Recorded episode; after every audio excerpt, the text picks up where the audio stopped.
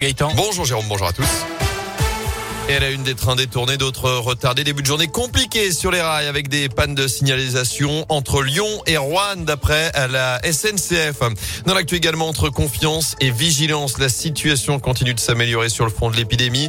Le gouvernement envisage d'ailleurs un allègement des restrictions. Le porte-parole Gabriel Attal a notamment évoqué hier la piste d'un pass sanitaire local, c'est-à-dire une adaptation des décisions en fonction de la situation dans chacune des régions. Chez nous notamment, le taux d'incidence est désormais de 64 cas pour 100 000 habitants dans la Loire, 41 seulement en Haute-Loire.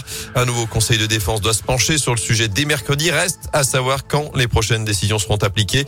Je rappelle que le pass sanitaire doit pour l'instant rester en vigueur jusqu'au 15 novembre.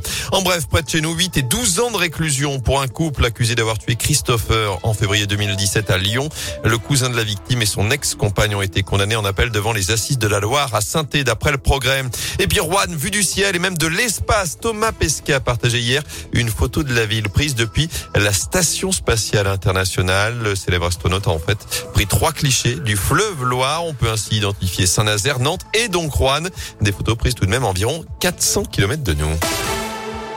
En foot, les Verts au plus mal, c'était le match à gagner. Saint les Saintés l'a perdu samedi soir. La SS a été battue par la Lanterne Rouge. Bordeaux 2 buts 1 dans le chaudron. Troisième défaite de suite qui laisse les Stéphanois dans la zone rouge avec trois petits points en six journées. Zéro victoire au compteur. La situation est inquiétante. Les supporters l'ont d'ailleurs rappelé aux joueurs après la rencontre de samedi.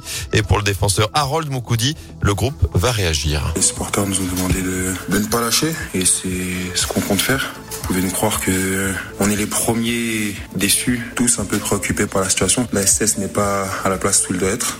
On est conscient de, du nombre de points qu'on a. On sait ce que nous on veut faire. Euh, oui, non, clairement, euh, le groupe n'est pas abattu, même si la situation est, est, compliquée et que justement ces conditions nous, nous, nous donnent encore plus envie d'être euh, revanchards pour le pour le prochain match. On peut se sublimer lors des, des matchs où personne ne nous attend. Clairement, on a l'intention euh, d'aller faire un, un gros match à Monaco, de prendre des points.